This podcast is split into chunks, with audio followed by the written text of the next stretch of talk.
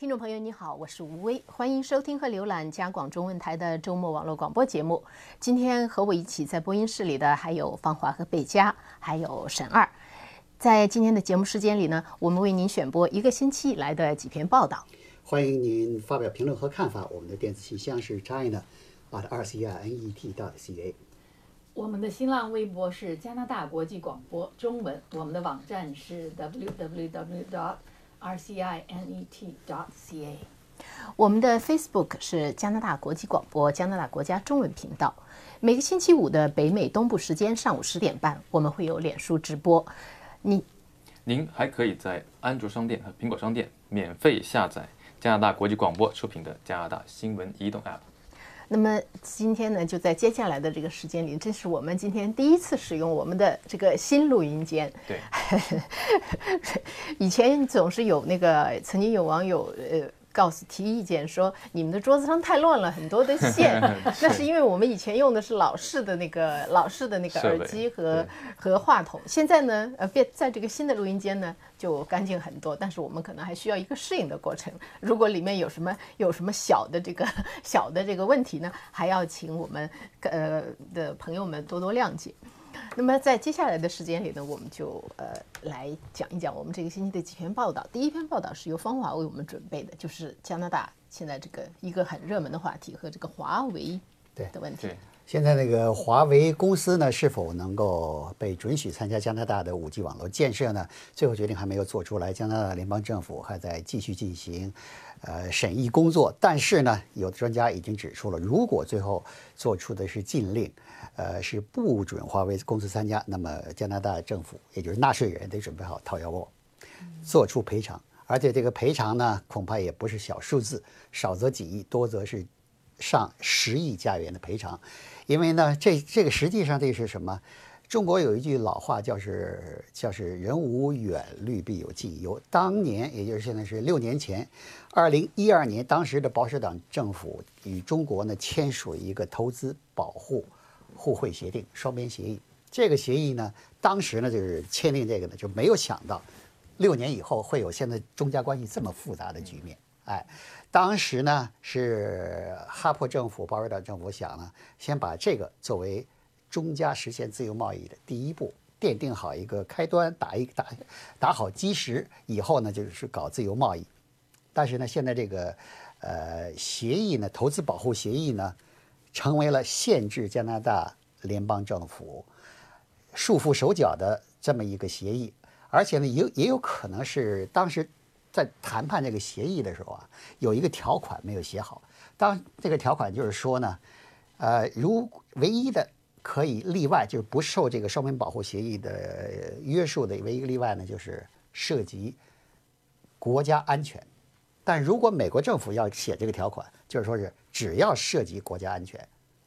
美国政府就可以作为例外来处理，就不用赔偿，禁止哪个公司来参加。加拿大呢，这个协议的时候画蛇添足，加了一笔。他说那个涉及国家安全，比如说是武器禁运，比如说是武器走私，比如说是核武器的扩散。那好了，像你你建那个五 G 网络，显然不属于这个呀。所以呢，如果加拿大如果加拿大联邦政府最后做出的决定是禁止华为参加，哪怕就是不明确点华为的名字，但是事实上不为华为公司不让华为公司参加五 G 建设，那你都得做出赔偿。因为什么呢？你歧视了，你没有公平对待呃中国的公司，其实在五 G 网络的是还是要会。就是要上法庭，由法庭来判决。对，由法庭做判决。但是呢，人家华为就有很大的胜算，打赢这个官司。哎，呃，如果当年的这个，如果这个加拿大驻华大使没有被解雇的话，那恐怕他又会给华华为公司支招了，说有很大的胜算打赢这个官司。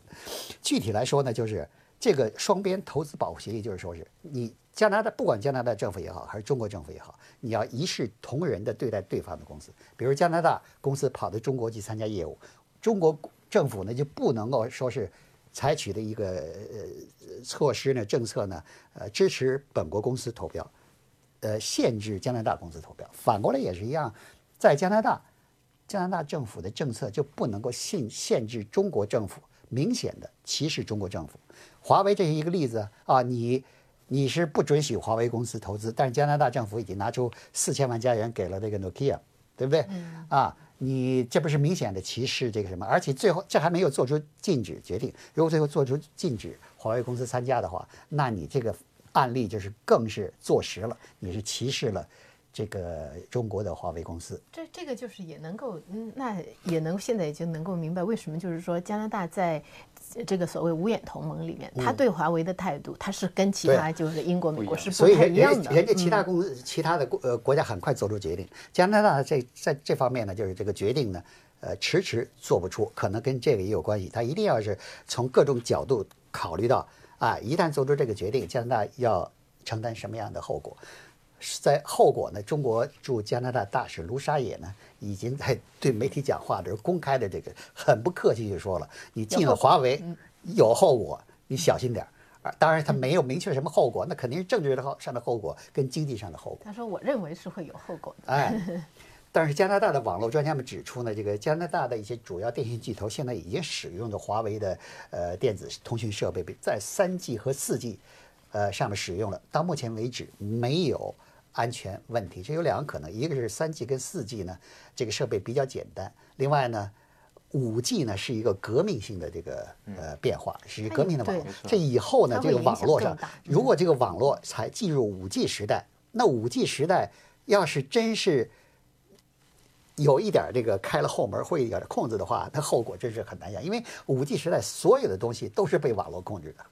那你所以这个时候，这个如果要是你在安全问题上没有特别肯定的，你不会有受到安全威胁的话，那么确实是想起来，这个确实一个让人够让人不得不小心谨慎的问题。实际上，它的后果跟核核武器跟什么是是一样的。最主要的问题就是新时代的最主要的问题就是现在都说华为公司跟中国政府关系密切，哎，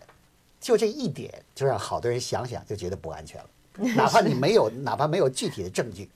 是这样。嗯，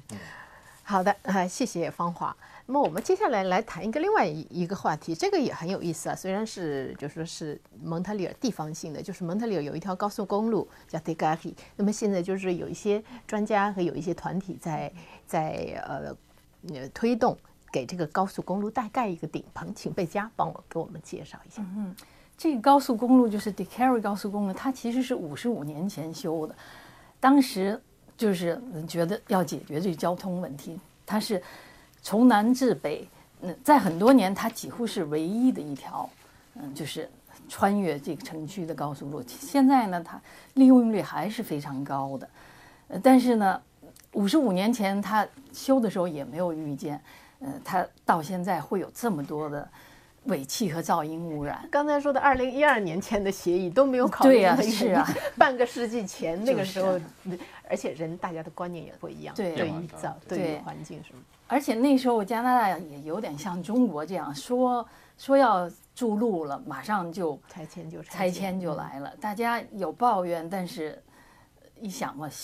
那那想想五十五十五年前还是大发展的时候，嗯，对对，大家就搬了。好，现在的问题就是这条路呢是难看不说，关键是周围的居民是抱怨越来越多。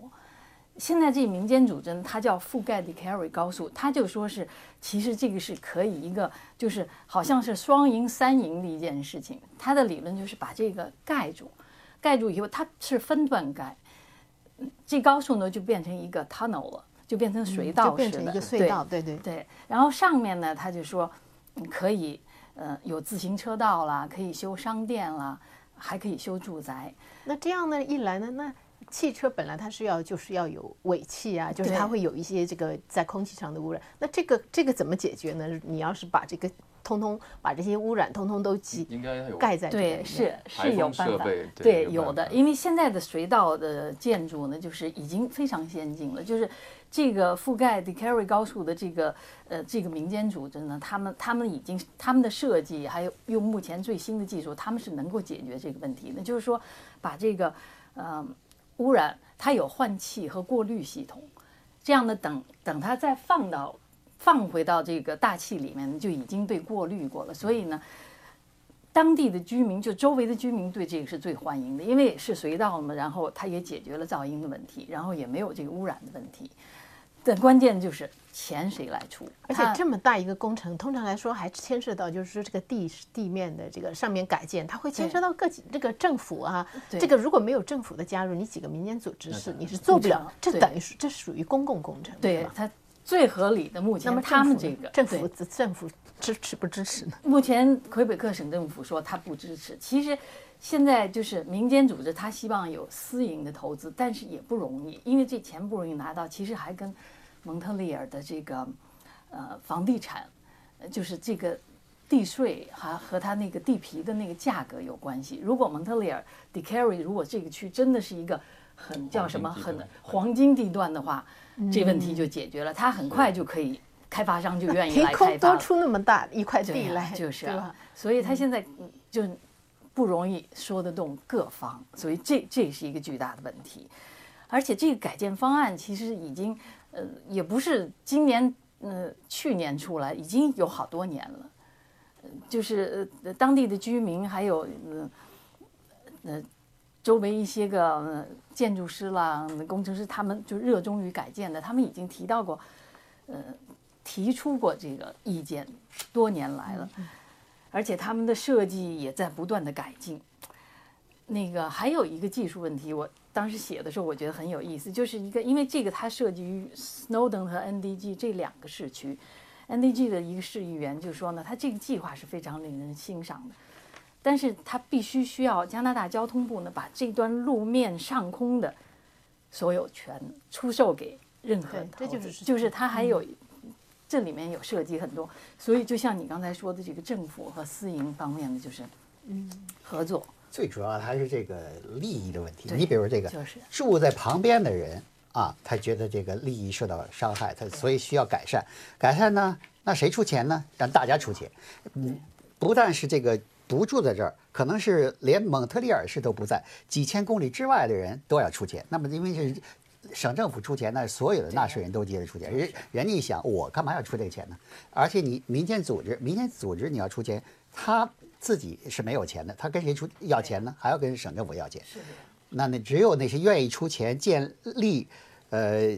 建立就会起早那些商人，他可以可以出去。如果他看不到这个利益呢，他也不会出去。所以归根归根结底的，还是我觉得就是这个这个项目，如果真有。可见的经济上的好处，大家还是愿意出钱。那么现在这个这这个项目，就是公众是不是支持呢？那公众是最支持的，就像刚才 这方华说到这个，也是有一部分的对，就这一部分对。但是像我尽管住得很远，但是我想，这么难看的一个呃一个沉入式的一个呃高速公路能盖起来有公园的话，上面还可以骑车，我也就这么说吧。所有支持，所有支持的人，所有支持的人。这个连续今后五年交税的时候，每年多出一千块钱，你出不出？呃，每年多出一千块钱恐怕有点多，但是但是我认为我，呃，就是。呃，支持环境的人，应在蒙特利尔市民应该就蒙特利尔还是比较倾向于环境的，还是会有一些支持。而且你就想象，就是以后如果是这个这样的技术能够推广，他把所有的就是穿过闹市区的高速公路，他能够用这样的办法能够改建的，其实呃还是蛮，我觉得还还是一个我们都支持，是一个蛮有创意的。但是就是就像刚才那个芳华说的，这个就是受益最直接的是这个街道两边的这个这些居民。那你要是住。住得远一点，你不要说是这一千公里外，你住在另外，你离他三公里以外，你就对，就对，就不是有直接的影响了。啊，这个就是这样的工程，因为大而且牵涉面广，肯定是不容易，肯定是不容易，投资很大。所以就是，所以就是说，说了这么多年，慢慢来吧，慢慢来。好，谢谢，谢谢魏佳。那么接下来呢，我们请这个沈二帮我们介绍一个另外一个话题，就是现在谷歌和 WordPress。现在合作在开发新的一代网络新闻出版平台。对，这个网络新本新闻出版平台呢，叫做 Newspack。那么这个 Newspack 呢，它的特点呢，就是它不是说针对大媒体，它是专门为解决这些小媒体或者地方媒体的在网络出版上的这个困难。因为这个呃小媒体或者地方媒体，它实际上要花大量的资金，包括你什么租服务器啊、培养技术人员呐，然后呢，它实际上资金是很有限的。然后他就不可能把很多的这个呃资金啊资源呢放在这个内容方面。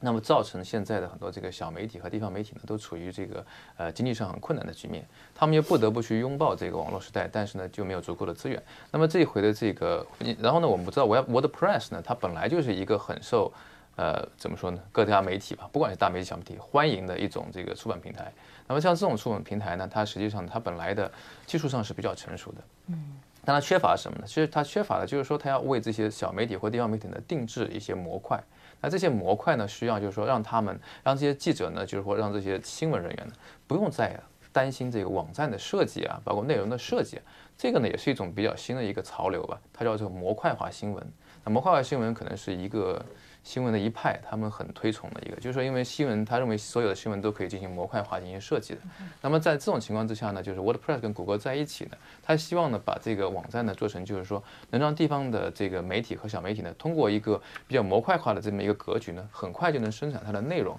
让呢记者跟这些媒体呢能够能够专心的在做内容。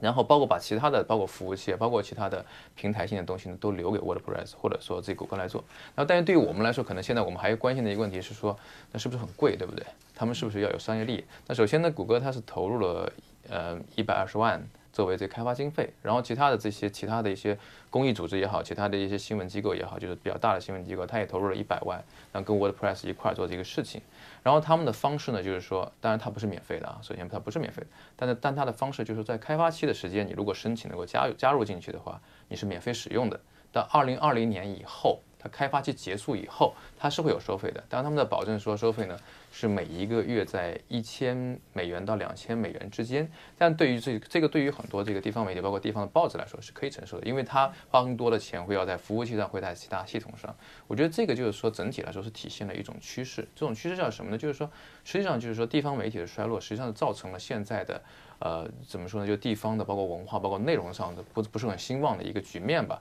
那么在这种情况之下，就是说能解决它的根本的方式，其实是通过新的技术，帮他们去解决这个问题，不要让他们就技术永远成为他们拖后腿的一个方面。这样的话，就是说能够，因为现在有一个有一个问题，就是在大媒体在裁减经费的时候，通常来说，很多时候会去裁减那些地区啊，就是小的那些服务。那这样呢，也许就是说能够通过在技术上的改进呢，能够把这一方面，就是在这个地方新闻和地方的那些报道上面能够提升。因为还有加一点，就是因为谷歌参与这个的，它最大的一个好处呢，地方媒体是就是非常重要的方面，就就是他们要依赖广告收入。或者说这些广告数，那么对于谷歌来说呢，它就可以把这些，包括它那个搜索的这个优先权啊，然后它的广告收入这方面的系统啊，接入进去，其实呢就是一种变相的支持吧，它支持这方面发展，就是。嗯，好的，呃，谢谢沈二。对，谢谢。接下来这个话题呢，也跟这个媒体不是跟媒体了，这个跟电讯有关系。方华。介绍呃，给我们做了一篇报道，就是关于电讯公司误导销售。哎，这个也是已经抱怨良多了。加拿大人一般来说呢，有两个话题是最愿意说的。第一个是天气，第二个就是这个所谓他们的手机跟那个 Internet 的这个 provider，这个这个提供的这服务商怎么不道德。怎么是见缝插针，石头也要炸出炸出油来？对，所以这是一个这个两个话题是是大呃加拿大人是总有的可说，而且是这个呃而且是抱怨不断的事情。呃，加拿大这个负责电讯业务监管电讯业务的这个 CRTC 呢，就是加拿大广播电视跟电讯委员会呢，经过八个月的公众调查之后发表的调查报告说，这个。消费者的抱怨是有道理的，这不是说这个这些人吃饱了事没事干，这成天乱抱怨。他们的抱怨呢是有道理的，因为呢，经过调查确实是证明了一些大公司，加拿大的大的电讯巨头公司呢，在他们的销售手段上确实有一些欠缺道德，而且是这个，比如说吧。呃，不管是在商店销售、网站销售、电话销售、上门促销这个四个主要渠道里面，都普遍存在什么问题呢？这个推销人员不但会把公司的手机、电视服务、互联网服务呢是吹的是天花乱坠，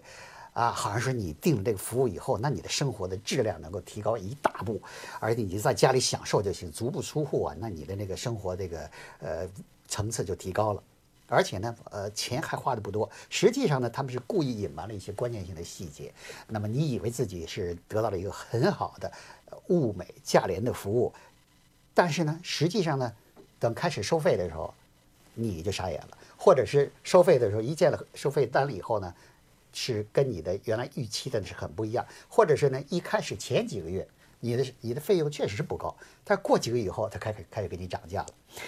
那么这种情况是很普遍的，所以加拿大广播呃和呃负负责监管这个电讯业务的这个机构 CRTC 呢，就开考虑采取针对性的措施和附加性措施呢，来解决这个问题。这个在四十一页的这个报告中提出的建议包括呢，一个设立电信公司必须遵守的行为准则，就是说你给。得给自己定一个规范，你不能够呃净干这种缺德的事儿。第二个呢，要求电视电信公司跟签约服务合作的客户啊，有一个合理长度的冷静期。比如在我跟这个电信一个电信服务商签了合同，提供什么什么的服务，那么在比如半个月到一个月的时间呢，我如果发现他的提供的服务，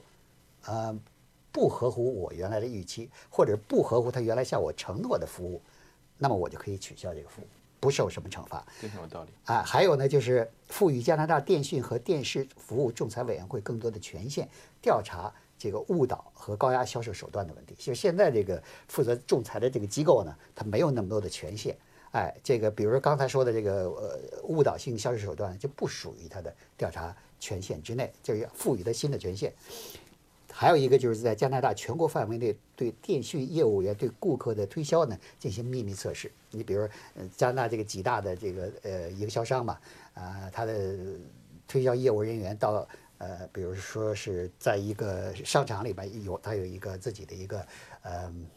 自自己的一个柜台，他他进行服务呃促销。那么有可能呢，呃，这个会有一个伪呃不是伪装的，就是一个消费者上来问问你。呃，一些信息或者跟你签订合同，但是这个人呢，可能是被派过来卧底 哦，对，派过来来检查你的这个销售人员的服务呢是否合乎规范，哎，是否呢是这个呃有违规的行为？如果呢发现了以后，好了，你这个公司呢就要受准备受罚了，哎，呃，对于这个 CRTC 发表的上述报告呢，加拿大几大电讯。巨头公司呢纷纷表态，比如贝尔公司说呢会仔细研究 CRTC 的报告，然后呢，因为呃贝尔公司呢总是把改善顾客服务作为公司经营的重点。你看，这个明显的大家都管它叫叫 spin doctor，或者就是说什么能够这些人呢就是要把负面东西能给可以说成正面。你看他说了啊，你这个 CRTC 发表这个这些建议的很好，因为我们呢一直是在把。改善跟消费者的这个服务但是我印象里面，但是我印象里面是那个好像贝尔的那个得到的投诉是比较多的。没错，一会儿 一会儿我还说到这一点。罗杰斯公司说了，说呢愿意与 CRTC 合作改善顾客服务，因为呢该公司呢是制定的就是服务简单明了，呃是和这个对顾客公平服务呢是公司的宗旨。你看他说了，你这个说的。这个新规定啊，跟我的服务宗旨是统一的，一点矛盾都没有。还有一个，加拿大三大运营商，其另外一个呢，就 Telus 说呢，要仔细研究 CRTC 的调查报告，但是对 CRTC 的报告里说的这个没有点名那些这个行业里的害群之马，他感到很失望。为什么呢？就是你刚才讲，把好学生和坏学生一起处理了。像加拿大广播公司这个做这个。呃，调查节目的那个节目组呢，叫 Go Public 节目组呢，进行抱怨的这个成百上千的这些顾客呢，主要都是贝尔和罗杰斯的客户，哎，呃，所以呢 t e l u s 公司就觉得很冤枉啊！你把你你这个报告不点名，那等于好的跟坏的都都一一勺子烩了，对吧？你应该点名哪个公司不好，那么没不被点名的，那显然就是好的公司，所以。E l u s 觉得自己是属于好的公司的，哎，好的公司这个范畴里面的。但是专家们说呢，真正要解决这个电讯领域这种服务质量差、进坑消费者的这个最有效的措施，不是什么监管啊，不是什么采取这个这样的这个行政措施那样的行政措施，而最好的办法、最有效的办法是引入竞争。说你的邻国美国，美国那个。跟加拿大相比呢，人家的付的这个不管是互联网还是手机还是电视月费呢，要低得多。为什么呢？美国人家那个竞争那就厉害去了，加拿大的就是这个三大运营商或者几几大运营商嘛，垄断市场。你一垄断，那服务质量自然就好不到哪去。对，好的。我在耳机里面听到一个声音，这个意思的 是说我们的时间是差不多，呃，就是要结束了。那么我们今天的节目呢，到这里也就接近尾声了。那么我们谢谢我们的技术团队 Benoit、Marc André，还有 Pierre，Pierre 是永远在那里守护我们的。好，希望您继续支持我们的节目。我是贝佳，祝您健康愉快。我们下次节目见。